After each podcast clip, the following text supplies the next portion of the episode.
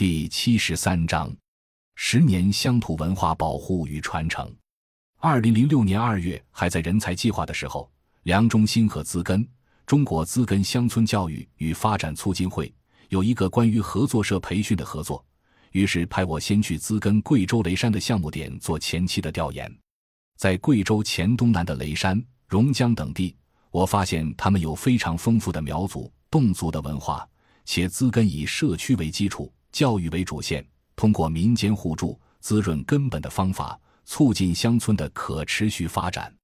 这是我一直想努力的方向。当时有幸与资根创始人杨贵平老师面对面交流，后来才知道，其实那就是面试的时候被他的情怀所感染。于是人才计划结业之后，我就留在了资根，这一留就是十一年的时间。从人才计划到资根贵州项目点工作，还不到一个月的时间，贵州团队就放手让我挑起了重担。我记得自己接手的第一个项目是为期一个月的资根暑期大学生志愿者活动，让我参与该项目的方案设计并主持执行。当然，我远程请教了刘老师老师，并将中心人才计划的模式进行了复制、培训、理论学习、团队建设等三天。按组分配下村调研一周，七天后回来进行中期交流三天，调研结果分享，再学习并进行实践活动设计。之后下村十五天进行实践活动，最后三天总结。每天每个组都要坚持写日志以及坚持学习，要求和村民同吃同住同劳动。经过前三天的培训，大家给志愿者团队取名“夏风”，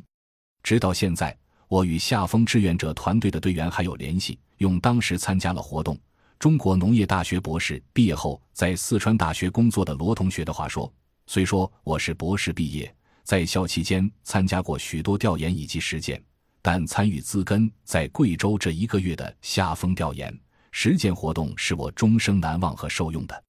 之后举办了连续几年的寒假、暑假短期志愿者下村调研实践活动。这十余年，我还在资根作为机构和社区伙伴、PCD、NPO 信息中心的青年联合培养项目，以及近三年有成基金会小鹰计划的在地督导，陪伴了二十余名青年实习生共同成长。在资根十余年，我遇到了许许多多的人，从十几岁到七八十岁，这些来自五湖四海、三教九流以及热心关注家乡发展的资根人，几十年如一日。默默的参与、支持乡村和地方的发展，和他们在一起，我学习到了许多，也经历了许许多多的事。第一次生大病，第一次在冬天参与苗寨救灾时遭遇路面结冰，第一次参与拍摄纪录片电影，第一次主持七十多人的会议，但由于怯场被同事替换下场，第一次和村里的妇女一起过三八妇女节，第一次在山里迷路，第一次做青年实习生的督导。这一幕幕都让我记忆犹新，构成了我人生中精彩的故事篇章。在这十余年间，我一直在做乡村文化与乡村发展的工作。在这过程中，我发现和接触到了很多当地厉害的人物，他们有手艺、有想法，并一直在用实际行动推动和推广地方乡土文化的传承和发展。我和我们的机构与当地伙伴一起合作，和他们一起设计适合学生的乡土文化课程。请当地的这些民间高手进课堂，讲述当地乡土文化，传授民间手工艺技能，支持和鼓励当地的青年继承当地乡土文化，热爱并将其传承下去。在苗寨支持和动员村民一起互助合作修建芦笙场，推动村寨公共文化活动的举办，在侗寨推动侗歌故事的整理与传承。这些支持给当地提供了一种对文化认同的契机和方式，村里人参与的多了，对文化就自然而然地产生了热爱和责任。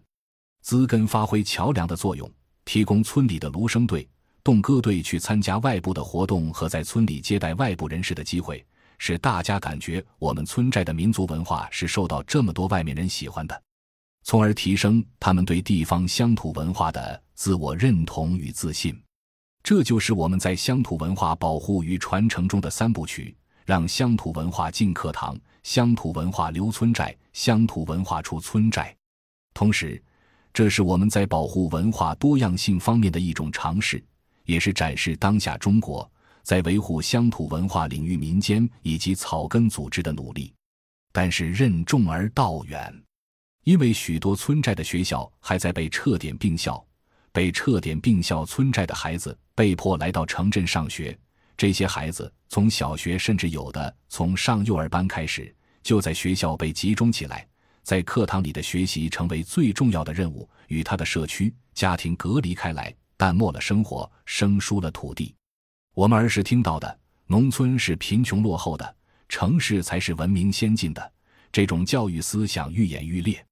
乡土文化保护与传承到底还能走多远呢？感谢您的收听，本集已经播讲完毕。喜欢请订阅专辑，关注主播主页，更多精彩内容等着你。